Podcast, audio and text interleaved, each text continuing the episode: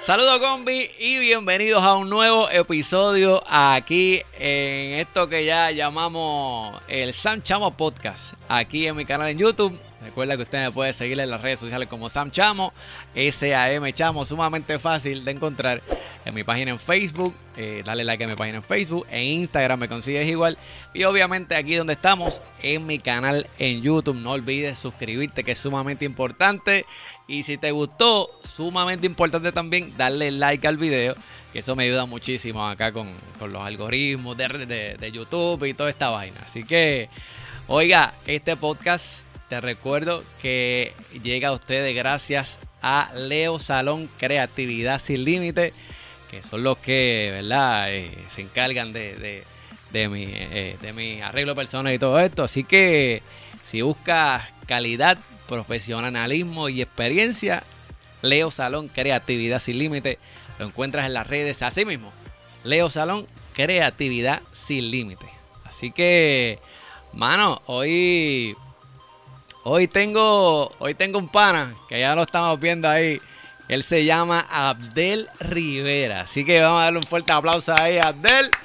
Que lo tenemos ahí, lo tenemos ahí ya, ya ponchado en la cámara. Dímelo, Abdel, ¿cómo está todo, mano? ¿Todo bien? Tú sabes, enfrentando todo esto, ¿verdad? De lo que nos ha tocado vivir de un tiempo para acá. Ya usted ve, estoy en estoy desde mi hogar. Mira, tú sabes que para, para, los, para los que no te conocen, eh, tú eres maestro de música, ¿verdad? En, el, en el sistema público de enseñanza. Sí, esto empecé en el 2013, o sea que ya en agosto cumplo siete años dentro del sistema, ¿verdad? El sistema público de Puerto Rico. Tú sabes que, tú, sabes que cuando venía para acá, venía pensando en la, en la última vez que yo tomé una clase de música cuando estaba en la escuela. Oh, y, la el único recuerdo que me vino fue en tercer grado. Wow. En tercer grado, eh, que recuerdo que el, maestro se llamaba eh, Mr. Vidal. Era, era de apellido Vidal. Y nos enseñaba más o menos del piano, porque él tocaba piano y toda esta vaina.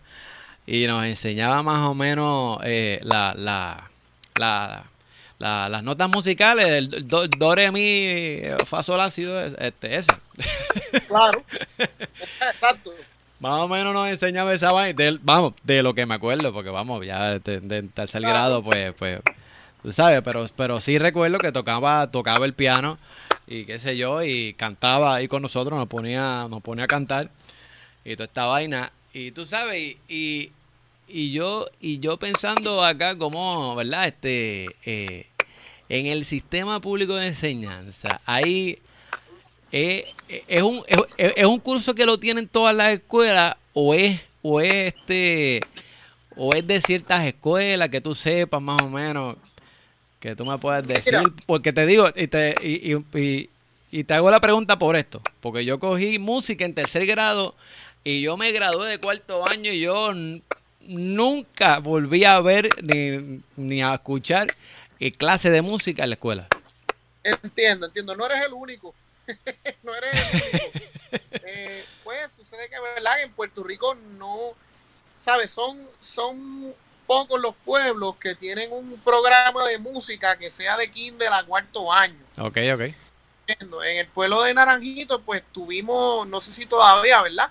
Pero habíamos tenido la suerte, todavía existe la banda escolar de Naranjito, que eso es a nivel, a nivel intermedio. Para, pero banda, banda escolar con, con, los tambores y todo, y todo, y todo, y toda esta vaina y, y, los platillos y todo eso. Eh, sí, sí. Era, era más bien banda de concierto, pero tenías, también había, se, se hacían marching band y ese tipo de cosas. Ah, ok, ok, ok. Exacto. Entonces, en una de las escuelas superiores de Naranjito, la, la, lo que le llaman la superior nueva, la superior vocacional, ahí había un programa de música también. No sé si hoy día exista, pero entonces los estudiantes tenían la oportunidad de que seguían para, para la escuela superior y allá pues seguían música o los que iban para la otra escuela superior bajaban de la high a tocar con los muchachos de intermedia. Ok. Esto, pero no es como en Estados Unidos, que en Estados Unidos tú, puedes tener la oportunidad, ¿verdad? Y imagino que en otras partes de Europa, de tomar clases de música desde prekinder hasta, hasta cuarto año y si quieres seguir la carrera musical, pues pues entonces continúa en la universidad. Sí, que, con, que, que viene siendo como una clase regular dentro del programa de, escuela, ¿verdad? De, la, la, música, ¿verdad? Claro, esto, eh, inclusive ahí lo puede buscar, puede buscar en, en internet que aparece mucha información sobre el método Kodai. Kodai. Esto era un... ¿Qué es eso? pues mira, Kodai fue, era un compositor, entiendo, era un músico al cual se preocupó por la educación musical de su país. Él es de Hungría. Él era de Hungría. Ok. Y el gobierno de Hungría, hermano, le soltó un presupuesto y le dijo, usted va a hacer un, currículo de música para el país entero. Ándate. Sin, sin presión, sin presión ninguna. Te va a hacer un programa para, para, el país entero. Entonces, así, esto es un resumen. Él, él se juntó con un compositor de aquellos años que se llamaba Bela Bartok y ellos hicieron una recopilación de la música típica del lugar. Y entonces ellos formaron, lo, entre ellos dos formaron lo que es el método Kodai. Eh, dicen los que han viajado a Hungría, tengo colegas músicos que han ido a Hungría y han estudiado el método porque este método se sigue estudiando alrededor del mundo. Eh, tengo colegas que dicen que la mayoría del, del país de Hungría o tocan un instrumento o cantan, aunque no sean músicos. Venga, pero eh, eh, ese método Kodai, Kodai que se llama, ¿verdad? Sí, sí. Kodai, ¿qué, qué, incluye? ¿Te, ¿Te, enseña como que a leer música? ¿O te enseña un instrumento en específico? ¿O cómo, es, cómo es más o menos? ¿Cómo es más o menos? Lo que pasa es que eso empieza desde niño. Ellos empiezan a enseñarte música pero primero te, enseñan a desarrollar el oído. Oh, Una vez tú vas desarrollando el oído, a medida que vas subiendo de grado, después te enseñan a leer música. Porque leer música es lo mismo que leer el periódico. leer el periódico, aunque usted no lo crea, es memoria. De verdad. Porque tú tienes, sí, porque es que tú tienes que memorizarte cómo suenan las vocales junto con las consonantes si tú te fijas, para tú aprender a hablar, a ti no te dieron la cartilla fonética primero. O sea, tú aprendiste sílabas de oreja de lo que tú escuchaste. Entonces, este señor, usando la música típica de su país, pues hizo este método para hacer eso. Ya en grados superiores, pues entonces tú aprendes a leer música. Y cuando te enseñan los códigos, que van enseñándote los códigos con un lenguaje, eh, tú, tú aprendes la lectura musical bien rápido, porque ya sabes cómo suena. ¿Me entiendes? O sea que. Aquí en Puerto Rico. Ah. O sea que, que empieza, empiezas desarrollando el oído. En grados más superiores empiezas a leer, eh, ¿verdad? Eh, aprendes a leer música. Y de ahí pues tú más, más o menos escoges el instrumento que quieras tocar o mientras aprendes música, aprendes a, leer música para el instrumento que tú quieres o, o para cualquier instrumento para cualquier instrumento, pero primero te enseñan a desarrollar el oído y a cantar. Ellos te enseñan entonación ah, para desarrollar el oído. Igualito que aquí. Ellos, sí, ¿no? Entonces ellos tienen unos instrumentos de percusión para las cosas que ellos hacen con los niños y, y eventualmente cuando pues estas personas llegan adultas pues desarrollan unos niveles impresionantes y hay, hay muchos músicos a nivel mundial que son concertistas y de diferentes de diferentes ámbitos de la música que salieron de ese método. Igual que el método Suzuki, que eso es otra cosa. ¿Me, entiendes? ¿Método cuál? Suzuki. Sí.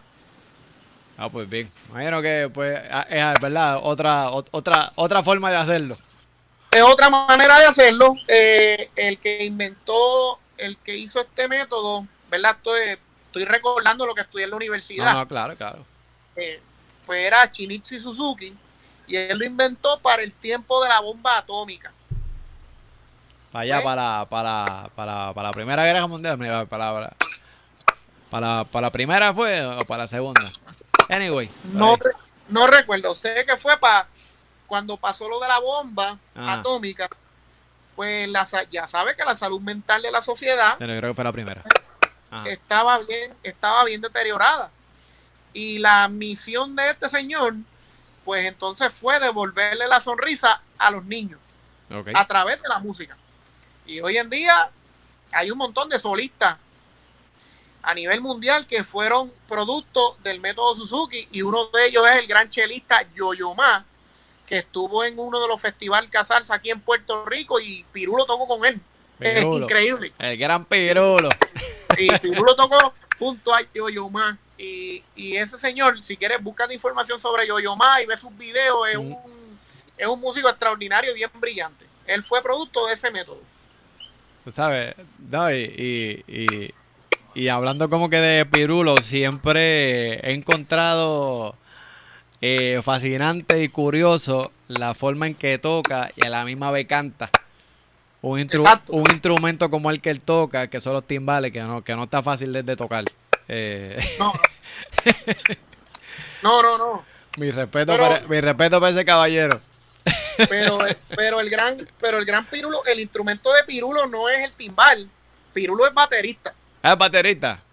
Mira sí, para allá. él es uno, él es uno de los mejores bateristas de Latin Jazz que tiene Puerto Rico. De verdad, mira para allá.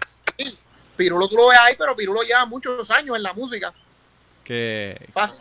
Que tú sabes que, que, que todavía más aún si toca la, si, si toca la batería, porque ahí tiene que usar todas las extremidades. Sí, yo Y- tuve la oportunidad. No, muchachos, qué duro. Yo tuve la oportunidad una vez, gracias a Dios y a, y a uno que era que es su compadre, Ajá.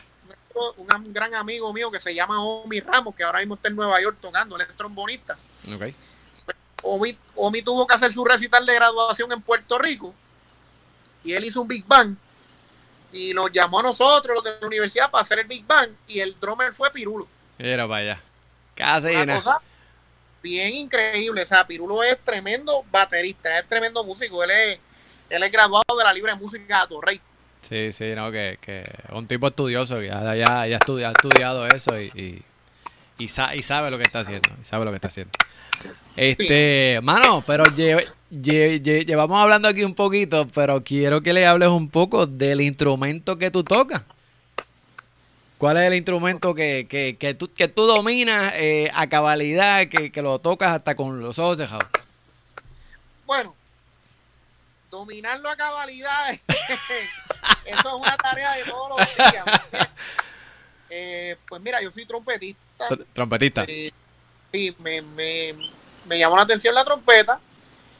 Y pues ese es el instrumento pues que hoy en día pues toco, practico. Obviamente por lo de la pandemia pues no he podido pues hacer presentaciones en vivo y ese tipo de cosas. Eh, y pues, pero sigo practicando. Hoy pues no pude practicar mucho porque es que tuve que ir al laboratorio a hacerme unos exámenes y tuve un par de cositas en el día Mm. y no pude practicar bien, pero siempre practico y, y- y busco la motivación y, y lo hago. Ven acá, eh, dicen que para tú tocar un instrumento bien, dicen que eso conlleva 10.000 horas de práctica. ¿Cómo cuántas tú llevas?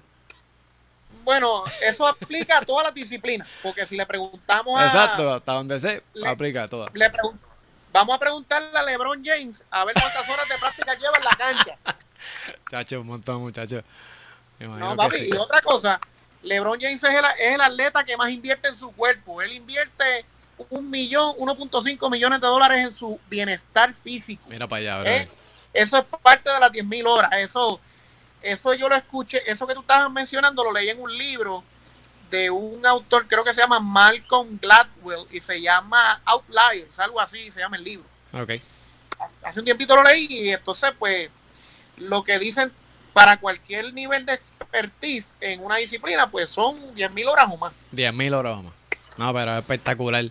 Así que la trompeta, ¿cómo Abdel se interesa por la trompeta de, de- de- desde el inicio? ¿Cómo, cómo te, te, te interesas tú por, por tocar la trompeta? ¿Qué te llevó? ¿O quién, o quién te enseñó a tocar Mira. la trompeta?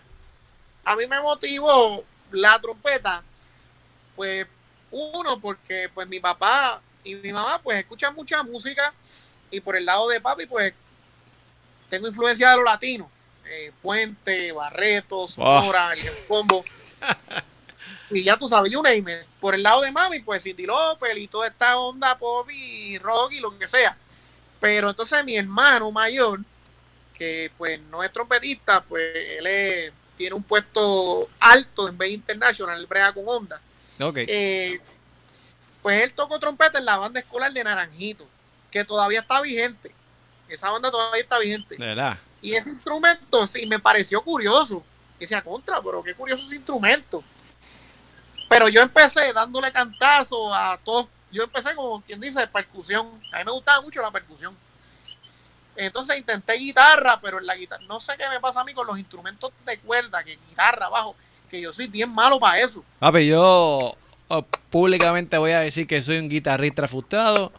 Eh, sí me encanta la guitarra, pero nunca me he dedicado a, a aprenderla y a tocarla. Es más, si me, si me sé una canción es mucho y no sé las notas que toco de, de la canción, pero la toco. Mira, eh, yo, yo, tomé dos años en guitarra en la universidad obligado, si no, yo hubiera tropeado el curso. Eh, nada, entonces la guitarra a mí, nada que ver, brother, porque yo veía a mis tíos que son, que ellos tocan, yo los veía tocar guitarra y acompañarle a mi abuelo que toca muy muy requinto. Yo los veía ellos como que haciendo esto bien fácil. Yo la puedo coger guitarra. Se ve fácil, se ve fácil, pero. Exacto. resultó, hermano, que fue lo peor que hice. Después, pues seguí tomando clases de música en elemental. Cuando entonces me dan una flauta dulce. Y cuando cogí la flauta dulce, ¡pum! Ahí hice un clic con los instrumentos de viento. Yo dije, wow, me gustan más los vientos. Y como ya yo había visto a mi hermano tocar trompeta, yo dije, cuando yo llegué a la banda escolar, pues voy a coger trompeta. Y así mismo fue, llegué a la banda escolar, esto, eh, me enseñaron a leer música, eh, me dieron una trompeta, me enseñaron, cuando llegué a cierto nivel, pues entonces me reclutaron para la banda escolar. Para la banda, ok, ok. O sea que cuando, eh, y ven acá, y cuando aprendiste, digo, cuando te dieron eh, la flauta dulce, eh, eh, empezaste con la de ti, tu, ti, tu, ti, tu, ti, ti, ti, Sí, señor. Sí, hermano. Ya, lo típico, brother. Sí, hermano. Y yo, decía, pero, fíjate, ¿por qué esa canción? Porque yo no, yo no tocaba flauta dulce. Pero llegó un momento en que cuando me aprendí esa canción, que me la aprendí, no me la aprendí de oído, yo la aprendí leyendo, porque el maestro nos enseñó a leer. Nos enseñó a leer música, brother. Ya, duro. Aprendí a leer y después de que yo le cogí ese ese instrumento, hicieron un coro de flauta en la elemental. Y ahí fue mi primera experiencia de presentaciones en vivo tocando con el coro de flauta. Y eso para mí se me quedó en el corazón y yo dije algún día, no sé, estudiaré música. Tenía otros intereses y otras cosas, pero siempre dije, voy a estudiar música. Nada. Eh, llegué a la, a la intermedia y cogí trompeta, pero que no pensaba, o sea, yo estuve un año con la trompeta, pero en ese año yo fui vago, ¿me entiendes? Como quien dice. Fue después, en octavo grado, que yo decidí tomar la trompeta en serio. Ah, cogiste vergüenza y, ok, vamos, vamos a darle esto. Vamos a, es que, porque yo decía, pues, yo tocaba un poquito. Es cuando uno es chamaco. pues, pues tocaba un poquito bien, ¿tú me entiendes? Y pues, como hay veces, hay veces que es bueno felicitar a los estudiantes, pero si tú tomas la, la, la costumbre de estarlo felicitando con mucha frecuencia, los tipos se van a creer que se la están comiendo y no van a crecer más. ¿Entiendes? Y eso fue lo que, y eso fue lo que me pasó a mí. Esto, pues, como bien poquito lo tomaron en serio, yo fui el único que lo tomé en serio, entre comillas. Pues nada, una vez escuchando unas grabaciones, estoy con uno de mis tíos que es músico profesional, que por él fue, fue una gran influencia en mí para que yo fuera músico. Y estamos escuchando un disco, yo no me acuerdo de quién, y estábamos leyendo los créditos. Y yo, ya, pero yo quisiera, ¿verdad? Algún día grabar y lo que sea, y que me llamen. Pero tienen que pues, aprenderme la música para ir a grabar y qué sé yo. Y el tío mío viene y me dice, bueno, para las grabaciones no hay break. Hoy en día, eso de llevarte la música, no, tú tienes que ir allá a leer la primera vista. Y yo, ¿qué es eso? Pues tienes que, montar las cosas sin ensayarlas lo más rápido posible. Anda, y los porque- tipos que graban mucho llegan al estudio, no hay break de llevarse el papel. Digo, hoy en día ahora hay iPad y te envían la música, pero pero mientras más rápido tú la montes, mejor y te llaman, así gastan menos tiempo de estudio y todo este revolú. Ese, Y ese, ese, ese, ese es un temita que vamos a tocar ya mismo. Es un temita que vamos a Y tocar ya mismo. entonces, entonces eso para mí fue como que darme un golpe con la realidad. Hasta que a mí me dio un trauma y yo dije, yo voy a desarrollar esto que se llama lectura a primera vista. Y me acuerdo cuando yo estaba en noveno grado de la intermedia, ya en octavo había decidido ir a la libre música a estudiar. Mm. Ya en noveno grado el maestro me usaba a mí de ejemplo para que tocara las cosas, porque yo las leía. O sea, yo mismo me senté yo dije, hasta que yo no domine esto, yo no lo voy a dejar. Qué duro. Muy bien. Y hasta, hasta el sol de hoy, esto sigo practicando, ¿me entiendes? No. Mira, y ven acá, aparte de la trompeta, ¿qué, qué otro instrumento eh, le das este, chévere a- también a que, que toques? Pues mira, eh, me gusta mucho esto, los panderos.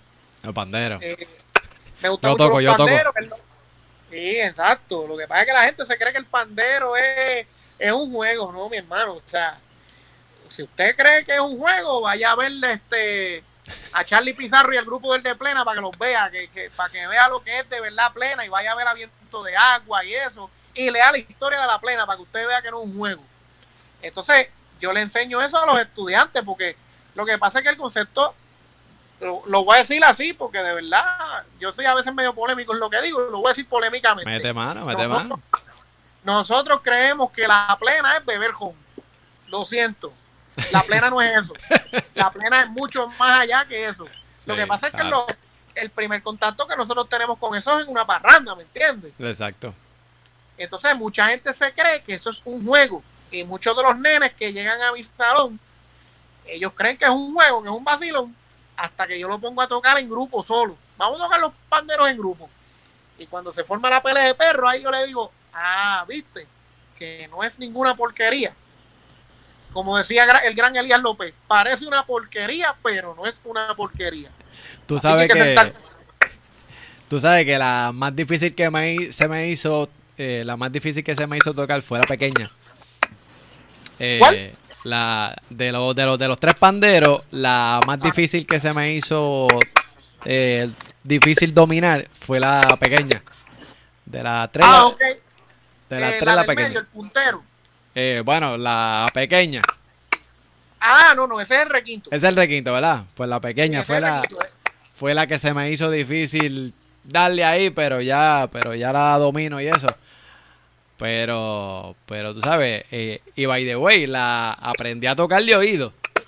Y practicando y haciendo una porquería ahí, pero ya uno pues, pues le, pues, le- le va cogiendo con los años y pues...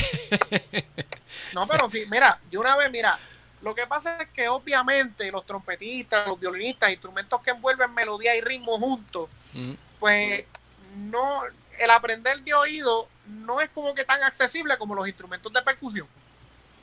Por ejemplo, mira, yo tengo, yo escuché de un maestro de la Interamericana, Ajá. que, no sé- que cariñosamente le decimos Naldi, no me acuerdo el nombre de él.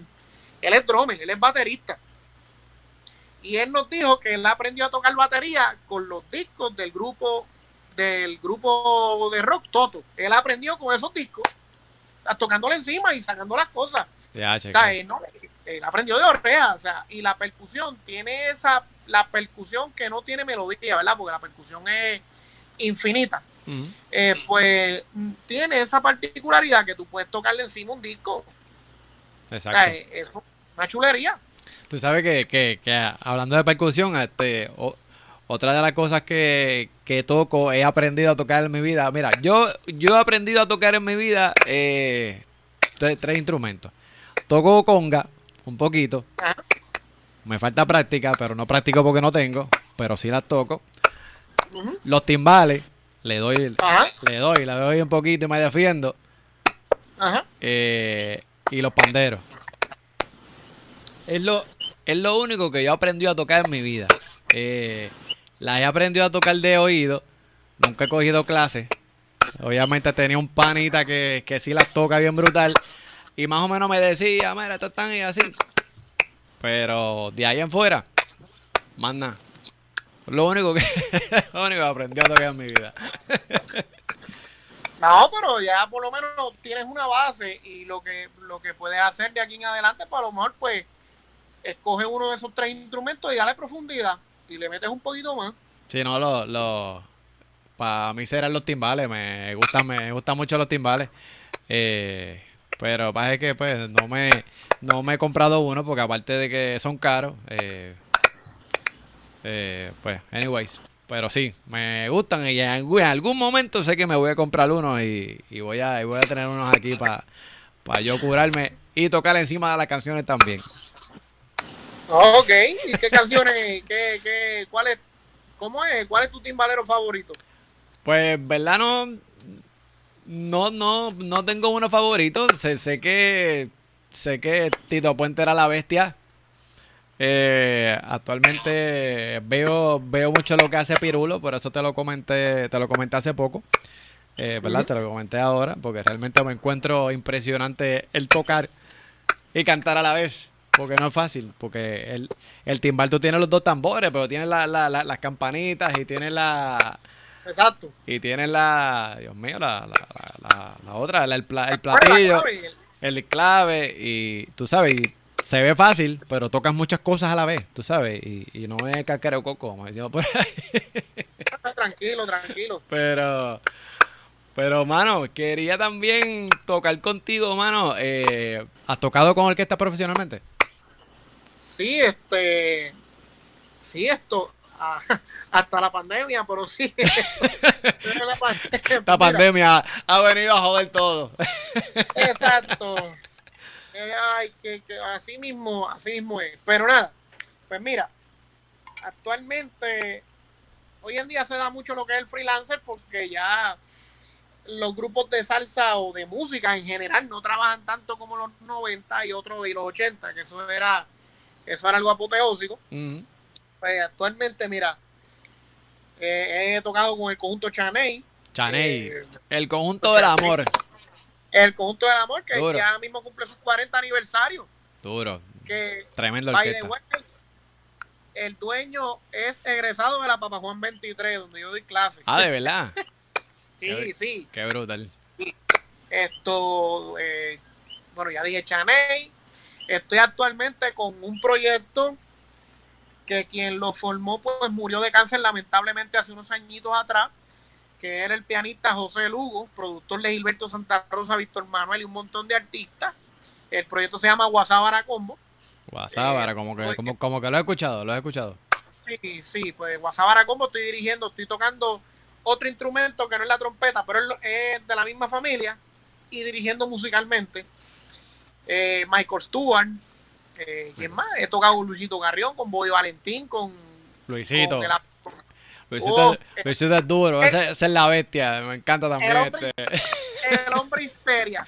Eh, Bobby Valentín ya yo mencioné, Willy Rosario, eh, la Sonora Sanjuanera, la Mulense que estuve hace un tiempito atrás, la Mulense, la Mulense tiene una, una anécdota bien curiosa, algo después. Eh, hace unos añitos atrás que empecé merengueando fue con Melina León. Melina León. Con Melina estuvo un tiempito también. Esto. Eh, con José Noguera estuvo unas navidades. Siempre positivo. Esa es la que hay. Exacto, exacto. Eh, déjame ver, ah, que me acuerde ahora. Déjame ver con quién más. Con Andy hice una actividad también, Andy Montañez. ¿Quién más? Que, que fue. Ah, el crucero de la salsa con Sammy García. Eh, wow, he hecho una. Esto es lo que me estoy acordando. Vea que el crucero era con el búho, ¿verdad? Que, que, él, que él se inventa como que esas vainas este, de los cruceros, eso, ¿verdad? ¿O no? Sí. Sí, el de, el de este año que pasó lo hice con, el búho. Sí, ah, esa, la, la orquesta la montó Sammy García, que era básicamente la orquesta del sabor de Puerto Rico, la cual yo fui parte en el año 2006. Eh, volví, me llamó, Sammy me llamó y, y, pues me, me, hizo el acercamiento y, y estuvimos acompañando a Charlie Aponte, a Maelo Ruiz, a Choco Horta.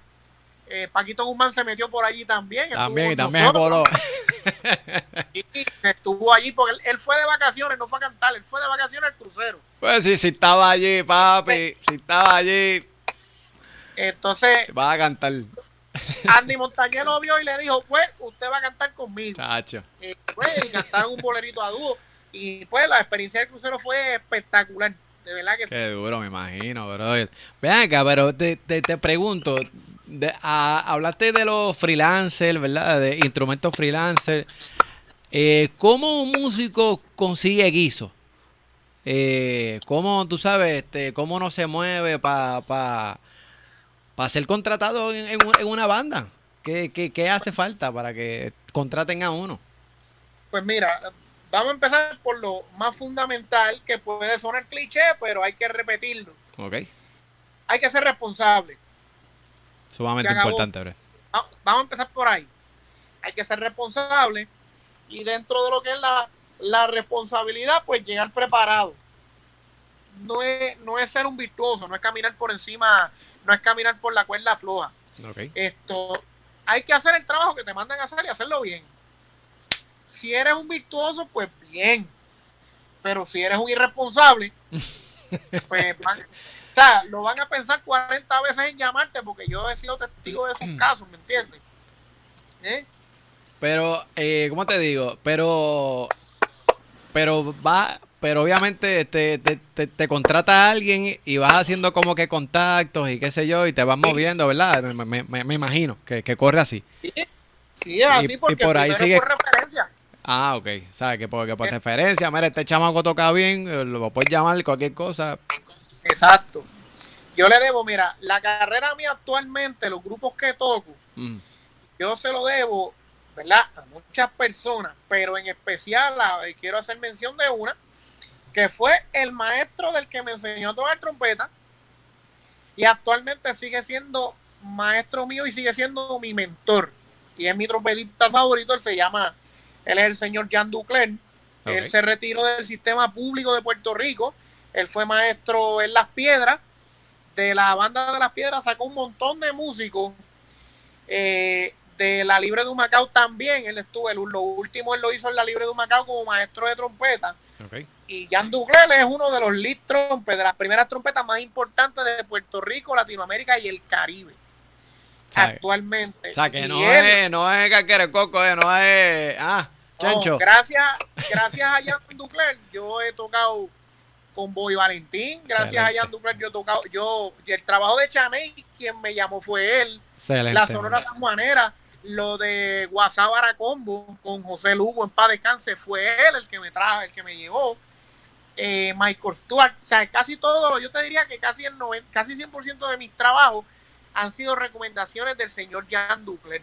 Qué brutal obviamente me imagino que, que, contar con contar con la con la con la bendición pues de, ese caballero que tú sabes que ya pues te conoce, sabe de tu trabajo, pero obviamente volvemos a lo que a lo que a lo que dijiste. Eh, hay que ser responsable, obviamente mantenerte updated, tú sabes, mantenerte practicando, tú sabes, ¿verdad? Me Mira, ahora que tú dices eso, hablando de update, mantenerse practicando, mira, llegó un tiempo que a mí no me llamaba mucha gente. Ok. Y entonces yo llevaba, pues como no me estaban llamando, yo estaba miqueando, no estaba practicando. Estaba la cómoda. Exacto. Eso fue, creo que fue en el en enero del 2008-2009. Yo no estaba muy bien emocionalmente. Okay. Y pues nadie me llamaba y pues yo estaba en casa en la libre, como decimos por ahí. Y suena mi teléfono y era el señor Jan Ducler diciéndome, me, me dijo, Abdel, ¿qué tú estás haciendo? ¿Qué tú, estás, así? ¿Qué tú vas a hacer ahora por la tarde? Y yo estaba frente a la computadora en Boxen. Eh, yo le digo, estoy aquí, aquí echando pipa. ¿Qué pasó?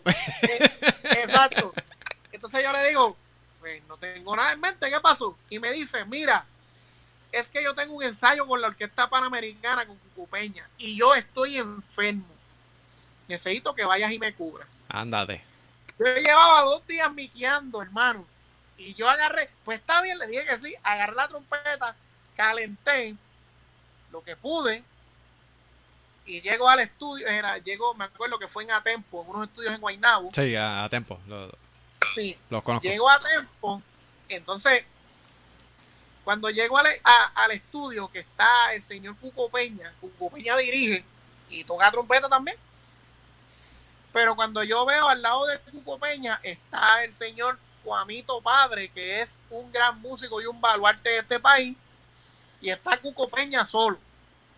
Y cuando Cuco Peña me vio llegar, que, que no vio a Jan Ducler, mano, ha montado una cara de molesto. Ah, diablo. Y yo que estaba medio fuera de forma cuando yo lo veo, y yo dije, diantre, ahora me toca a mí tocar la carpeta de primera trompeta, y este hombre, y yo fuera de forma, y pues yo le dije, maestro, pues aquí estoy, y ya me mandó para acá, sí, sí, tranquilo, siéntate, pero bien, bien rough, tú sabes. Diablo. Yo, pues, Eh, tranquilo. ¿Y, y este quién entonces- es? ¿Y este quién es? Mira, wow, este quién es. Exacto. Este, este quién es. Entonces- Mira, wow, Entonces- este. Entonces sale y me dice, no, tranquilo, no te preocupes, siéntate ahí, que el que viene a tocar primera trompeta es Cheito Quiñones. Cheito Quiñones es un amigo mío que actualmente está en la banda del Army de West Point, pero él fue eh, trompetista de Ricardo Arjona, de Ricky Martin, de un montón de, de, de un sinnúmero, brother, de artistas que tú no te imaginas. Wow. Con los, él trabajó con los Stefan, es un musicazo. Ah, él es amigo mío. La bestia. él- tiene que ser una bestia, tiene que ser una bestia. y chachi, olvídate. Ahí yo estaba tranquilo y gracias a Dios la pasé incómodo. Pero gracias a Dios, pues la, el trabajo salió bien porque yo le pregunté rápido a mi maestro después que terminó todo. Eh, y él me dice, mira, está bien, él, él no, no, si no dijo nada es que está bien, porque maestro Cuco es así. Si hay algo malo, él lo va a decir. Si está, si estuvo chévere el trabajo, no dice nada. Se queda Ok. callado. Ok. Pero entonces, después de eso, sale el maestro mío sale y me dice, mira, pues tú sabes qué, Eh, yo no estaba enfermo nada, era para que tú fueras. para te Anda los- cara. Y ahí para abajo yo dije, tengo que practicar y mantenerme al día. Diache, brother. Era para que todo era para que fueras para allá y pasara a las verdes y las maduras. Te, te Sí, salió sí, bien, sí. pero tuviste que, que, que ponerte para lo no, no, tuyo. Pero, pero, pero sí, ¿no? Y después salieron trabajos con Maestro Cuco, con la banda, con Qué la banda bueno. estatal, ¿verdad? Que, que ya no existe de lo de la crisis de la, ¿verdad? De la Junta de Control Fiscal y le eliminaron los fondos y un revolú. Eh, también hice alguna una actividad con la Filarmónica, la cual Maestro Cuco dirigió y fue, todo fue por recomendación de, de Jan Ducler, de mi maestro. Qué duro. También, también quería hablar contigo. Ven acá y, y preguntarte, tú que has estado has grabado en estudio, ¿verdad? Sí, sí. Has gra- has grabado en estudio. ¿Por qué, por qué tú pensarías? eh, obviamente, mira, estamos, pasando un momento en donde, en donde las orquestas de salsa no están sacando tanta música como antes. Eh, ¿A qué tú crees que se deba esto? Eh, esto ya lleva esto ya lleva unos años, esto no es nuevo. Pero ¿a qué tú crees que, que se deba esto? Que la- las orquestas de salsa no están sacando tanta música como antes. Bueno, para empezar es que ya, vamos a empezar, no hay disquera. ¿Ok? Antes salía un artista nuevo que, pues, que se veía lindo y Sony te podía soltar dos millones de dólares para que tú hicieras el disco. Ay, para soltar. Y pues si pegaba, pues había, y también había trabajo, ¿sabes? Lo cual hay una economía. Acuérdate que para hacer, para grabar canciones hay que tener dinero. Eso, eso cuesta, cuesta el estudio, los músicos. Esto sí hay, lo que pasa es que obviamente, como pues te había comentado anteriormente, hay unos muchachos, unos grupos nuevos, eh, uno de ellos es el que yo estoy, Guasábara, que estamos a pulmón, porque pues José Lugo en paz descanse tenía un estudio Esto, el mejor de los mejores estudios de Puerto Rico y del Caribe lo tenía José Lugo. José Lugo fue el productor del especial del Banco Popular que se le dedicó a Tite Curet Alonso. Ok, ok, ok. Chacho. La canción de Agüita de Ajonjolí que grabó Teo Calderón, ese es Guasábara Combo. Ok. Ese es Guasábara Combo. Pues, pues nosotros tenemos el estudio, porque Lugo se lo dejó al hijo, pero no es tarea fácil porque Lugo, además de productor, era farmacéutico, él era licenciado en farmacia, eso fue lo que él estudió. Él Ok. aprendió a producir y música por su cuenta. pues, él podía financiar todos los proyectos porque él como licenciado en farmacia él ganaba mucho dinero y él, él de su bolsillo costeaba. Al él irse por el cáncer, lamentablemente, nos quedamos sin eso, pues. Pero hoy en día, o sea, no hay como que ese, ah, salió este muchacho nuevo, vamos a darle un par de pesos para que, para que haga su música y le grabamos el disco. No, estos muchachos que están saliendo ahora, los grupos nuevos, están haciendo la pulmón. Sale, sale caro eh, grabar salsa en estudio eso depende también el artista y el boy que uno tenga. Ahí yo, bueno, yo tengo, por ejemplo, yo tengo un amigo trompetista, un excelente trompetista, pero un ingeniero de estudio espectacular, el señor Rolando Alejandro. Que tiene un montón de Grammys allí, porque los, muchos de los discos de salsa y merengue que tienen Grammy salieron de allí, en Guaynabo, eh, Rolando Alejandro. Él, él es bien considerado con los grupos por ejemplo, los muchachos nuevos, porque la mayoría de los muchachos nuevos de hoy en día que están grabando salsa, van allí y él les hace, sabe, él los considera. Pero al igualmente allí, pues Gilberto Santa Rosa graba sus discos allí, Víctor Manuel los graba.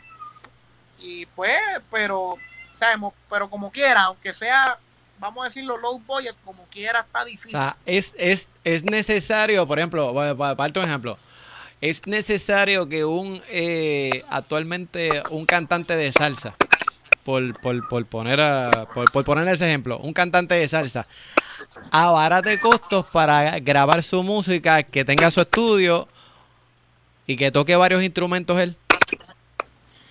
Pues fíjate, sería bueno. Hoy en día, mira, hoy en día con esto de los home studios, es más, es más accesible, de verdad, es más accesible. Okay obviamente, no se puede comparar la calidad de un home studio con ir a Capitol Record en California y grabar. Ah, bueno. no se va a comparar la calidad. obviamente, pues, la, el ingeniero de la consola de Capitol te va a cobrar 1.500 dólares la hora. Y la primera hora se va a encoger balance. Eh, ¿Me entiendes lo que te estoy diciendo? Sí, sí, no, que eso, ¿verdad? Eso coge tiempo. coge tiempo y el tiempo de estudio sigue corriendo y pues este, y, eso cuesta. Y eso, cuesta. Y eso cuesta. Ven acá, también te voy a preguntar, ¿por qué, por qué, la, por qué las orquestas específicamente de, de, salsa, me voy a enfocar en la salsa, eh, no se ven tantas colaboraciones? ¿Por qué en, por qué en un género urbano, que es lo que ha acaparado el mercado, eh, en, la, en el género de la salsa no se ven tantas colaboraciones. Con esa pregunta le han metido un tablazo a un panel de abejas. ¿Por qué? buena pregunta. Mira, hermano, yo no sé, mira, eso es un misterio, brother. De verdad, yo te voy a ser bien honesto. Eso es un misterio que yo no entiendo. Pero una cosa sí te voy a decir, a no todos los salseros le trabajan las colaboraciones. No te voy a decir nombre, ¿verdad? Pero, por ejemplo, Gilberto y Víctor Manuel siempre han hecho colaboraciones con artistas urbanos. Eh, yo me acuerdo, hay un disco de Víctor Manuel que creo que se llama, el título es Yo soy un perdedor, que, el productor fue José Lugo, el de Guasábara, en paz descanse, ah. en el cual Don Omar grabó, grabó Héctor El Fader antes de ser cristiano, grabó La Secta en ese disco, en un tema que se llama Vamos de Nuevo, que lo grabó este, Héctor El Fader con con los de la secta. Eh, Don Omar grabó una cosa con varias cosas con Gilberto. O sea, siempre ha habido colaboraciones. Andy Montañez lo intentó una vez. ¿Sabes? hay muchos salseros que han hecho colaboraciones. Sí, exacto. Con, pero con, ¿verdad? E, eso es cruzando el charco. Pero con ellos, pero con ellos mismos. ¿Por qué? Ah, ¿por qué? pero, ¿sabes? ¿Por qué no se da tanto? ¿Por qué, verdad? Este, es, es tanta, pensar, pensaría yo, es tanta la diferencia creativa que no se ponen de acuerdo. No, fíjate, no creo porque en realidad entre, entre el grupo salsero es bien, el grupo, por ejemplo, los cantantes de salsa son cantantes bien unidos, brother. tú puedes ver a un Víctor Manuel, un Gilberto que siempre han estado juntos desde que Víctor Manuel empezó su carrera, ¿sabes? El mismo Luisito Carrión ha hecho cosas, qué sé yo, a lo mejor con un Tito Roja. Eh, con, con, los, con los muchachos en clave que también hicieron por ahí una canción. En clave no, y en clave el disco de, es que no me acuerdo, el disco de Ahí los Salsa, ahí grabó Luisito Carrión. Exacto, que hicieron una versión. Feliciano, o sea, Exacto. Arre y Ruiz grabó ahí, o sea, que o sea, esas colaboraciones se han dado.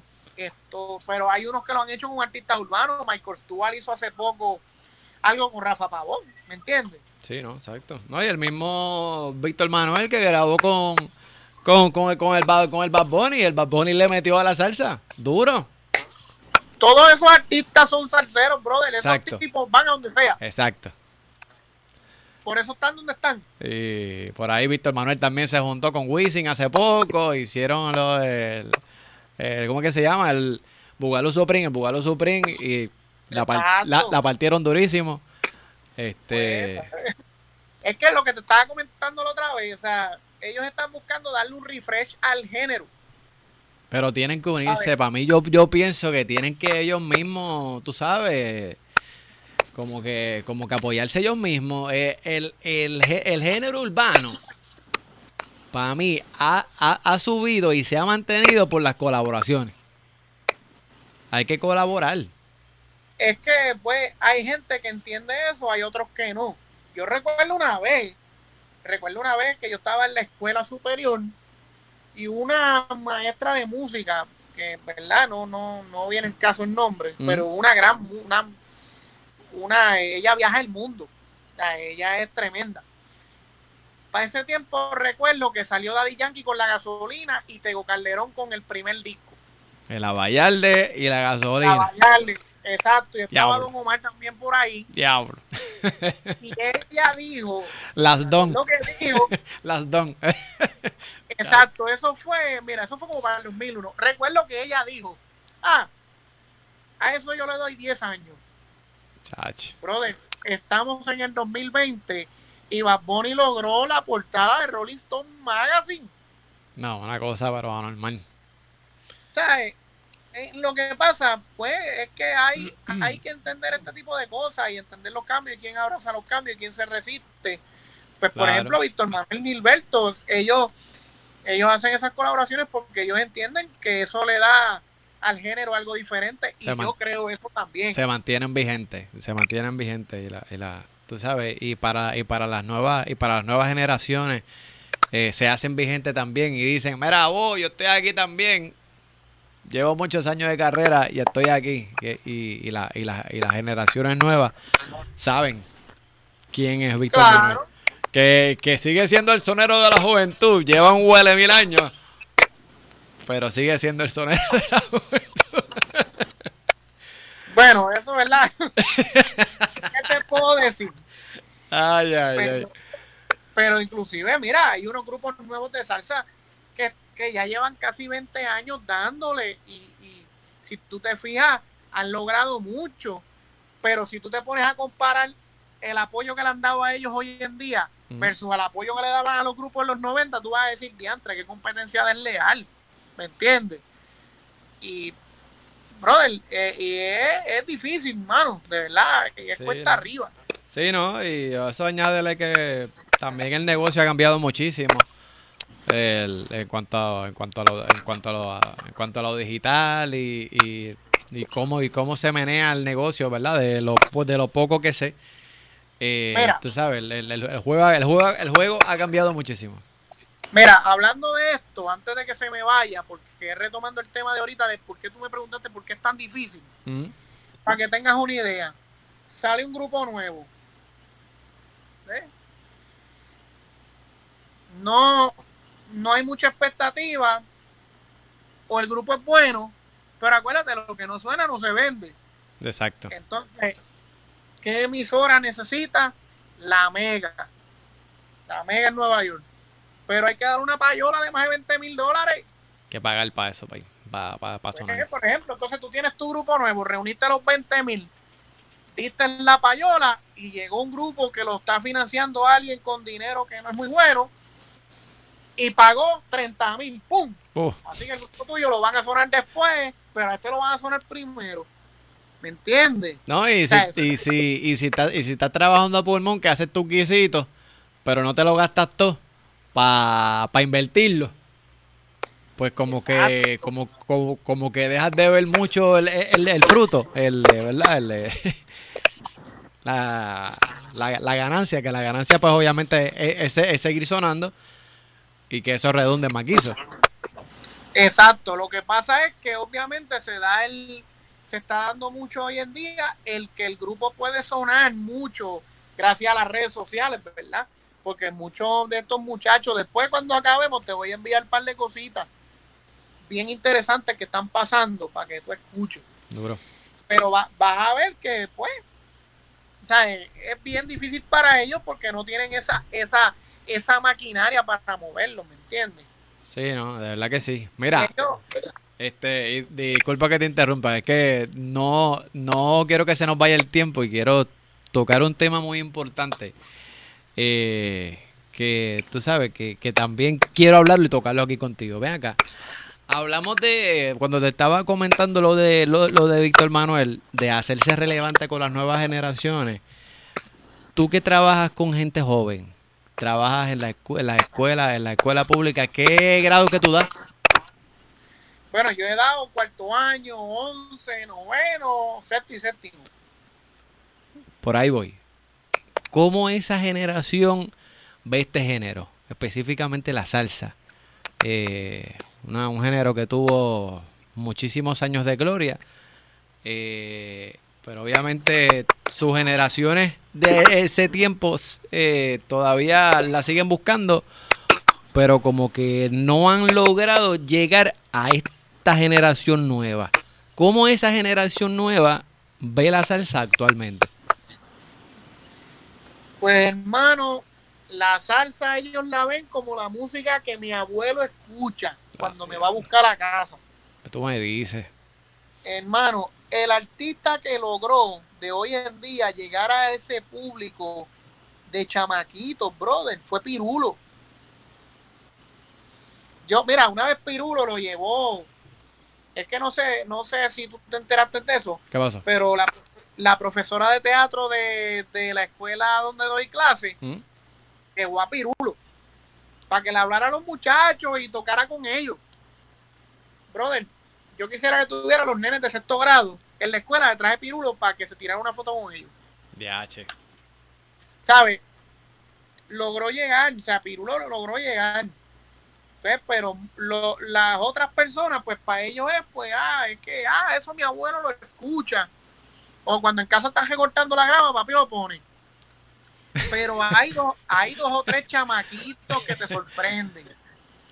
Que te dicen, mister, a mí me gusta esta persona. Eh, esta canción. Y cuando la pones una canción de Rey Barreto. Uf, cacho. Me va para allá. Hermano, yo tuve un estudiante de cuarto año que me dijo, mister, este es mi disco favorito. Un disco de Frank Sinatra. Frank Sinatra, me va para allá. Y yo dije, wow.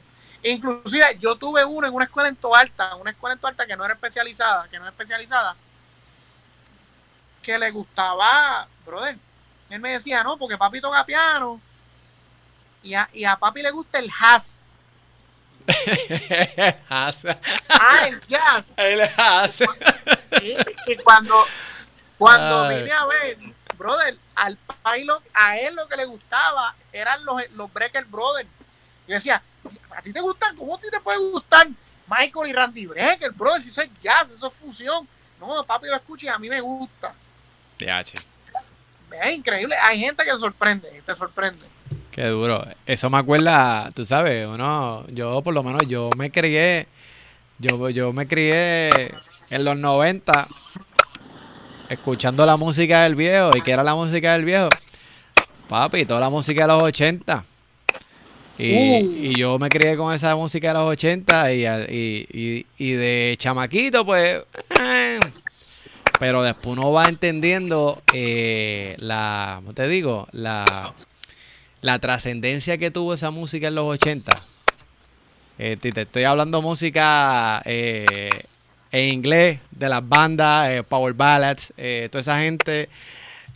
Tú sabes, y uno va creciendo. Estaríamos hasta mañana. Estaríamos hasta mañana hablando. Y si eso, pues, pues de chamaquito, pues uno lo ve como que, ah, diablo, la música. Pero es que, mano, es que la música estaba brutal. Es que, mira, de verdad, yo le he dicho a mis estudiantes muchas veces y cuando llegan a universidades que se dan cuenta. yo le digo, mira, para mí, esa es la opinión de Abdel Rivera, Ujú. mi opinión, que la época más creativa de la música fueron los años 80, de la música comercial, hablando de la música comercial, especialmente eh, lo que son las baladas y el rock y el pop, ¿me entiendes? Acuérdate que aquí es que viene Michael Jackson con Thriller, que fue el primer como que un cortometraje, porque fue un video que duraba más de 10 minutos, Exacto. ¿sabes? Y toda esta eh, música, ay, no habían redes sociales. Pero eso es que muchos chavaquitos vienen donde mí y me dicen, ah, que Bad Bunny sobrepasó qué sé yo cuántos billones de views. y esto es espectacular, claro que sí. Sí, no, Yo definitivamente. digo, mira, tú sabes que Michael Jackson después de morir sigue cobrando dinero. Ay, ¿cómo va a ser? Con Eso hace. thriller. Ah, sí. Eso es de los años 80 y no había Facebook, papito, no había YouTube. Era la radio y la televisión. La- Ya, ya, viste. Ah, viste. ¿Por qué hay que estudiar a esa gente? A mí, de verdad, mira, mi música preferida y la tengo en el playlist del gimnasio, voy a hago ejercicio. Yo tengo un playlist de los años 80, yo tengo a Journey, yo tengo a Duran Duran, Wow. Chacho. pero mira, brother, mira, de verdad, yo me crié por, por el lado de mami, yo me crié con toda esa música eh, de los 70, Erwin and Fire, las mismas cosas de Chicago. Bon Jovi, Starship, Jovi. todo, todo. Eh, Avine, Gon, Guns N' Roses, este. Ay, Guns N' Roses, ah, chacho, eh. ya, ¿cómo es? Pero ya Coldplay y esto, Saigon pues ya son más los 90. Exacto, sí, son más. Sí, no, ya, ya ahí cambió porque Guns N' Roses es otra, otra vertiente del rock. O sea, no es lo mismo que, que Poison. O sea, jamás y nunca es lo mismo que, Poison. que Coldplay. Son, Guns N' Roses es otra onda. Sí, no, muchacho. Pero. Pero, mano, de verdad Ah. que. Ah. ¿Qué pasó? Mi y obviamente mi banda favorita que ya dejó de existir, ¿Quién? pues ¿Cuál? la banda, la banda Toto. Esa banda ya dejó de existir. Mira, pero, eh, pero ellos, pero ellos vinieron hace poco por ahí, eh, Dios, este, antes No, de María, ya ¿o no?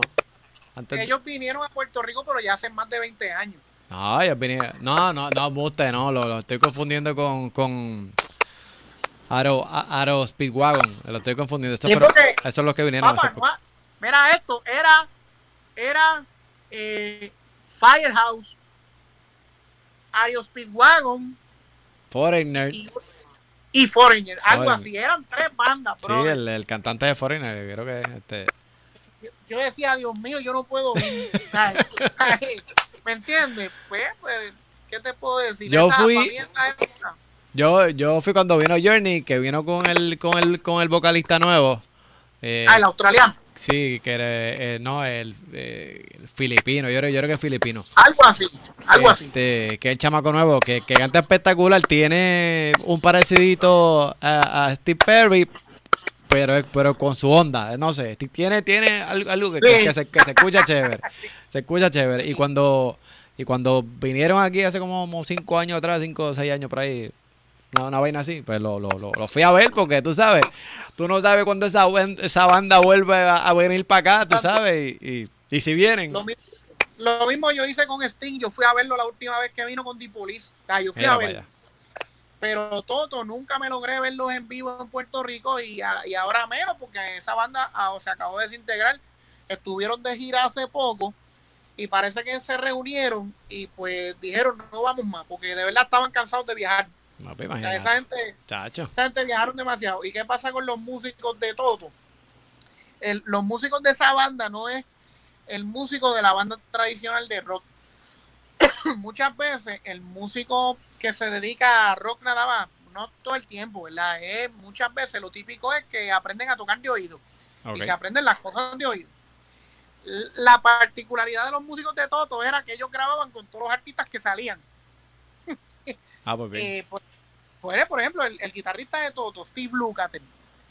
Steve Lukather dominaba la lectura a primera vista. Y yo, si quieres, cómprate el libro de él, la autobiografía. Yo la tengo por ahí, la leí. Mm.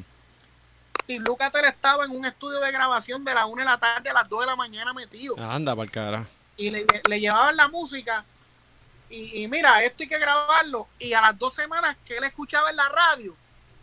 Ah, diantre, eso era para Cindy Lauper. Habían grabado algo para Cindy Lauper, pero él no sabía que era Cindy Lauper. ¿sabes? Los músicos de todo graban pop y diferentes estilos y graban con muchos artistas. O sea que, aunque la banda se desintegró, ellos siguen trabajando en su vida eh. diaria. Sí, no, que lo, por ahí lo, lo, lo, lo, siguen contratando y ellos pues sí, siguen por ahí generando dinero y eso. Que, que, dinero deben tener de más allá hace rato con, con todo. Claro, mira, Michael Jackson, el disco de Thriller, ah. El, Billie Jean, el drummer de ese tema fue Jeff Porcaro, que era el drummer de Toto. Ah, para allá. Y, y el solo de guitarra de Pire, eso fue Van Halen. Ah, para allá. Y y ese, no, muchachos, de verdad que, que, que espectacular. Mira, Del, se nos está acabando el tiempo, pero eh, rapidito, rapidito, eh, contéstame esta. Eh, ¿Cuál es tu cantante de salsa favorito? O... No, eh, en salsa, en salsa. Vamos, vamos a darlo en salsa. ¿Cuál es tu cantante de salsa favorito? Hablando claro, el matancero, Justo Betancourt. Justo Betancourt. Ya, che. He sonado, siempre tengo que sonarle un palo, un palo a ese hombre. Los domingos en radio yo tengo un programa, lo que suena es salsa, merengue, con bachata y, en la salsa, papi, siempre tengo que sonar, sonar algún palo de justo porque, pues. No, no, no, es, muy duro. ¿sabes? Justo tiene una particularidad que obviamente el soneaba bien, pero lo más que me gusta de él no es tanto los soneos, sino es como nosotros decimos acá, el cubaneo y la cabulla que él le mete a los cuerpos de los temas. No, chacho. Es que es demasiado de mata, o sea, y para mí eso, chacho, yo, yo soy loco con justo. Ese, de verdad, el matancero. Soy de lo mejor, soy profesional. Ah, exactamente. Ah. No, y cantando plena, cantando, cantando bomba, cantando timba, o sea, es espectacular, o sea, es que no hay por dónde coger, no hay por dónde agarrarlo. Qué duro, qué duro. Eh, por último, también, ¿qué, qué, qué, qué, qué canción o qué orquesta puedes escuchar todos los días y no te cansas nunca? Uf. Dios mío. Eh, ¿De qué género? De, vamos, de Vamos, de cualquiera, por lo, por lo de, de, lo, de lo que te venga a la mente. Que lo puedes escuchar todos los días y no te cansa. Bueno, si hablamos de salsa, eh, te puedo decir, si, hablamos de lo viejo, Tito Rodríguez. Tito Rodríguez, duro, duro. Y si hablamos de lo nuevo, de lo más reciente, pues el disco del Guasábara Big Band, que fue el, ahí fue donde empezó el proyecto Guasábara, que José Lugo hizo un Big Band. Eso no me canso nunca de escuchar. Mira, sé que, sé que yo hice la pregunta, pero también la voy a contestar. De salsa, eh, puedo escucharlo todos los días, no me canso. El señor Johnny, Johnny Rivera eh, tiene un montón de canciones que me encantan y siempre me ha encantado la, la, la combinación de trombones que hace. Eh, Creo que mete como tres trombones y, y, y, ha, sido como que su, su, su, marca registrada siempre ha sido esa. Y tú sabes, me encanta mucho la música de, de Johnny Rivera. Así que, por, vamos, por, por mencionar uno, y que, que, es el más que, que me gusta. Así que, así que, mano, Adel, gracias por estar aquí en mi podcast. Eh, Gracias a ti por la invitación. Gracias por estar aquí. Este, una super conversación de música. Creo que si podemos seguir aquí fácil una hora más hablando de música, de verdad que me, me, me, encanta hablar de música. Es uno de mis temas favoritos. Este, pero ya tú sabes. Así que, mira, ¿dónde la gente te puede conseguir en las redes sociales?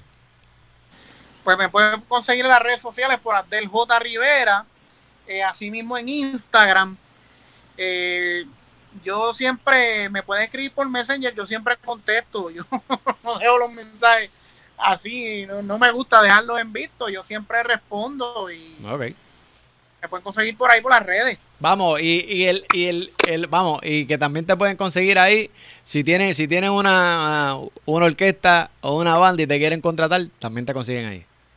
Ah, claro que sí. Abdel, Abdel Rivera. Abdel Rivera. Así que, mano, y pues yo recordarle a la gente que me pueden seguir en las redes sociales también. Como Sam Chamo, S-A-M Chamo, sumamente fácil. En mi página en Facebook. Eh, recuerda buscar los, los audífonos de color verde, que ese es mi logo. Ahí en Facebook, también en Instagram, Sam Chamo. Y aquí en mi canal en YouTube. No olviden suscribirse al canal. Igualmente, Sam Chamo, SM Chamo. Y también, si te gustó este video, no olvides darle like, que eso me ayuda también con los algoritmos, sumamente fácil e importante. Así que, Abdel, nuevamente, hermano, un abrazo. Ya tú sabes que estamos acá a las órdenes. Igualmente, igualmente. Y gracias por estar aquí en el Chamo Podcast. Así que, y la gente, un beso, un abrazo y nos escuchamos en el próximo episodio.